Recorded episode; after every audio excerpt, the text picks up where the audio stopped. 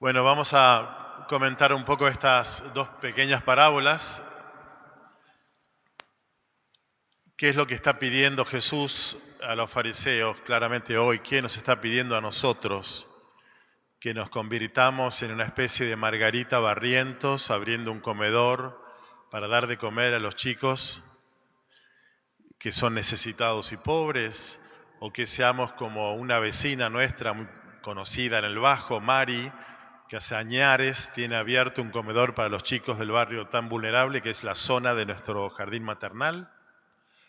A Mari la ayudaron los jóvenes de la catedral, recuerdo en, tiempos de pandemia, con un montón de viandas que, que muchos de ustedes donaban los alimentos para que los jóvenes cocinaran y enviaran esas viandas durante meses para que Mari siguiera dando de comer a los chicos más pobres y a las familias, ¿no? O que seamos como tantas otras personas solidarias. Viene a mi memoria en este momento Susana, una mujer de San Miguel que tiene también, viviendo en un barrio muy pobre, un comedor para los chicos y las familias necesitadas, y desde la catedral la ayudamos con ropa y, y algo más para que pueda sostener ese emprendimiento que en San Miguel no lo está pudiendo sostener del todo. Bueno, hay infinidad de espacios como esos. Eso es lo que Jesús nos está proponiendo materialmente. ¿Entendemos su enseñanza desde ese lugar? Bueno, vamos a explicar un poquito. Las dos parábolas, vieron, están dirigidas a los fariseos porque resultó que uno de los principales fariseos lo invita a Jesús a comer a su casa y claro, estaban eh, comiendo otros fariseos, que cuando entra Jesús ponen, fijan su mirada en él, en Jesús. Probablemente por dos motivos. Primero, túnica, chancletas, sandalias, bueno, no pegaría mucho en ese ambiente Jesús. Y segundo, porque no era fariseo. Y los fariseos eran un grupo, una secta, un grupo social y religioso en tiempos del Evangelio y antes también, ¿no? ¿Qué características tenían? Bueno, era una clase media ascendente, con aspiraciones, con mucho gusto por los vínculos eh, que daban conveniencia comercial, social, económica,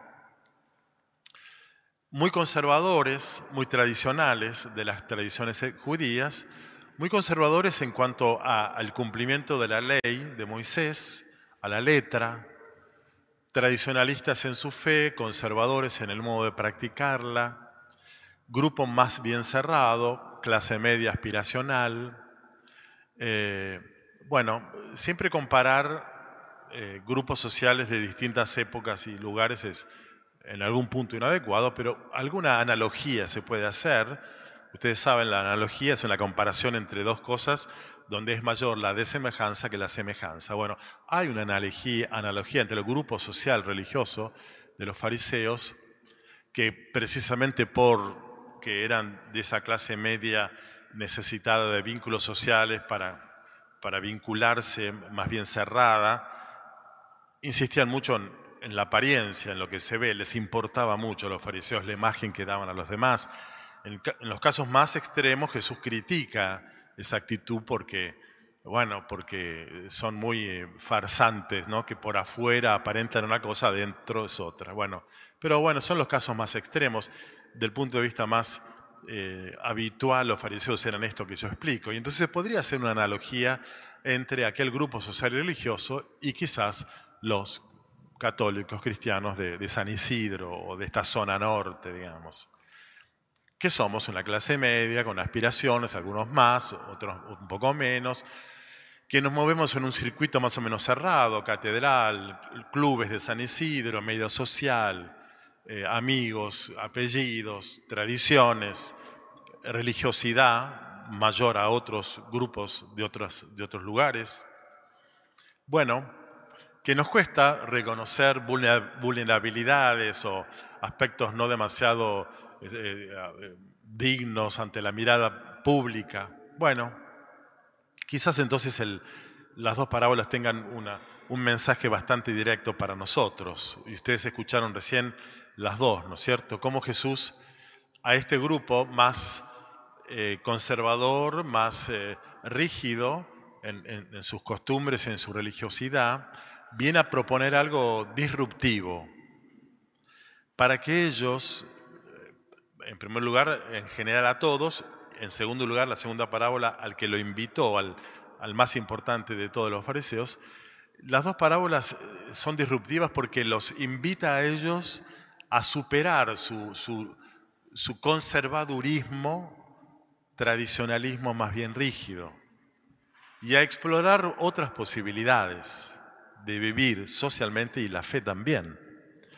Y entonces me viene al, recuerdo antes de la cuarentena, antes de la pandemia, había una publicidad de, esa ropa eh, deportiva, marca Nike, y, y el slogan, el marketing de Nike era supera tus límites. La misma campaña en Estados Unidos era, decía, tú sin límites. Y entonces este desafío que una marca deportiva hace a la gente que practica deporte es la lógica del, del, deporte, siempre ir por más, poder correr más o levantar más peso en las pesas, ganar más partidos, competir de un modo más competitivo y así. Bueno, esta superación expone a aquel que está intentando romper su límite. Y esto es lo que Jesús hace intentar romper los límites conceptuales, religiosos, sociales de este grupo más bien cerrado que era el grupo de los fariseos. La primera palabra les propone a todos, viendo Jesús una escena un poquito ridícula, ¿no? De, cómo esta gente quería ocupar los primeros lugares cerca del que los había invitado. Me viene a la memoria aquellas comidas de celebridades donde la gente quiere ocupar la mesa con, con el banquero más importante, el político más importante y paga bastante dinero para estar en esa mesa. Bueno, socialmente este, esto es lo que Jesús está viendo, que la gente quiere ocupar el lugar más cercano al, al, personaje más importante. Eso le daba la oportunidad de conversar, cerrar algún negocio y así. Bueno, Jesús le dice, no quieran ocupar los primeros lugares, pónganse en el último lugar. Esto es disruptivo para un fariseo, porque el fariseo necesita exposición social por su mentalidad que vengo explicando. Y entonces, ¿qué, es esto de ocupar un lugar donde nadie me va a ver? Como la parábola está dirigida a nosotros en este domingo, eh, ¿cómo nos sentiríamos nosotros si no fuésemos reconocidos, felicitados, valorados, apreciados, agradecidos, si no estuviéramos en, la luz de las miradas de los demás, si pasáramos temporadas de nuestra vida siendo supuestamente más opacos, pero en la propuesta de Jesús, vivir no en el aparecer ante la mirada de los otros, sino en el ser ante los otros. Y nuestro ser, en lo profundo, no es opaco, es luminoso. Y entonces, la alternativa de la primera parábola es ser o aparecer. Por eso el mismo Jesús dice, bueno, el que se eleva, el que, es aparente, el que vive de apariencias, será humillado. El que se humilla será elevado. Aquel que ocupa el lugar del ser, no del aparecer, va a resplandecer por lo que es. Y entonces, ¿por qué nosotros a veces podemos llegar a tener la tendencia de aparentar? ¿Quién es el que aparenta? El que tiene un sentimiento devaluado de sí mismo, disminuido, que no se aprecia o que tiene baja autoestima, como quieran decirlo. Y entonces como me siento menos, necesito aparentar que soy más, ocupar lugares muy visibles de apariencia en algún punto de falsedad. Y la falsedad no se da por el hecho de que yo me la doy de más de lo que soy, sino de algo que no soy, porque lo que soy es muy valioso y muy luminoso, pero ante mi propia mirada no lo es.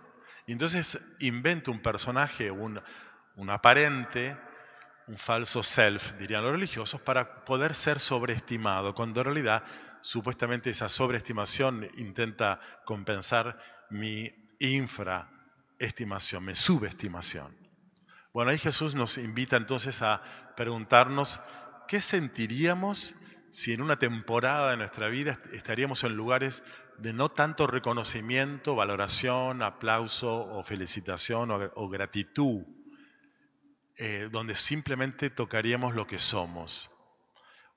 La segunda parábola, que sí se la dirige entonces al que lo invitó, al principal de, los fariseos en esa noche, lo invita a este hombre a invitar no a gente que pueda devolverle equitativamente, retribuirle su gesto, la típica conducta de, este grupo social. Te invito yo, mañana me invitas vos, mañana hacemos un negocio juntos y así, formando parte de ese círculo socio-religioso cerradito, vamos creyéndonos que somos fantásticos. Bueno, ¿qué pasa si este, estos fariseos estaban desafiados a superar ese límite, invitando gente que no podía retribuirlo? Los pobres, los lisiados, los ciegos, como dicen, ¿no? Las viudas. Para nosotros el mensaje sería, ¿qué pasa si, qué pasa cuando no somos retribuidos o recompensados o no somos correspondidos en nuestra entrega a los demás? Es verdad que todos necesitamos dar, pero también necesitamos recibir. Nadie puede ser tan rico y omnipotente como pensar que puede darlo todo sin esperar recibir nada Obvio que no, ni al mismo Jesús. Jesús daba un montón de sí mismo, pero también daba la oportunidad que los demás dieran y compartieran con él. De hecho, se rodeó de 12 ayudantes, colaboradores, de un grupo importante de mujeres que lo seguían asistiéndolos y con sus bienes materiales también para financiar al grupete apostólico y pidió que trajeran lo que había para comer, panes, pescados, para multiplicarlos. O sea, Jesús sabía recibir. Pero experimentándose eh, rico interiormente, podía dar sin sentirse empobrecido, vaciado, utilizado por el dar gratuitamente. Y pareciera entonces que la propuesta de Jesús para aquellos que escuchamos esta parábola es animarnos a ver cómo nos sentimos cuando estamos dando y no estamos percibiendo equitativamente una respuesta equivalente. En la vida matrimonial, que es claramente un vínculo de reciprocidad, si no lo fuera, el matrimonio es nulo. Así que la esencia de la conyugalidad es la, reciprocidad. Pero, bueno, no es 50 y 50, hoy por mí, mañana por ti, me debes tal cosa. Eh, porque puede haber temporadas donde ella o él están pasando un momento más penoso, más duro, más conflictivo, más difícil y necesita recibir más que lo que pueda dar. ¿Y dónde está la alianza de fidelidad? Si, si le voy a cobrar cada entrega a mi marido, a mi mujer, eh, pidiéndole que me retribuya exactamente lo mismo. Y ni hablar en, en la crianza de los hijos, donde los padres clarísimamente dan y dan y dan y dan, y los chicos son una máquina de succionar entrega, afecto, dinero y tantas cosas de parte de los padres. ¿Cómo se sienten los padres con esa actitud que a lo mejor no es tan, seguramente no es tan correspondida, porque claramente la vida fluye de los padres hacia los hijos y no al revés. Así que es más lo que ellos le dan a sus hijos que lo que pueden esperar que sus hijos les den. ¿Cómo, cómo experimentaríamos nuestra entrega si no fuéramos retribuidos de un modo equivalente? Nos sentiríamos, insisto, usados o manipulados, expropiados, expoliados, utilizados. Podría haber casos de, una codependencia donde sí, por, probablemente a lo mejor está mal estar dando, dando, dando y no, y no estar dispuesto o pidiendo recibir. Pero ¿cómo si lo hacemos desde nuestra libertad, de nuestra consistencia adulta, cómo lo sentiríamos estando dando sin la expectativa de la retribución? Porque ahí experimentaríamos nuestra propia riqueza, no nuestra omnipotencia de dar sin recibir, sino nuestra riqueza interior de poder fluir amorosamente en servicio a los otros sin sentirme por esto un tonto una tonta que doy y no me están dando lo mismo.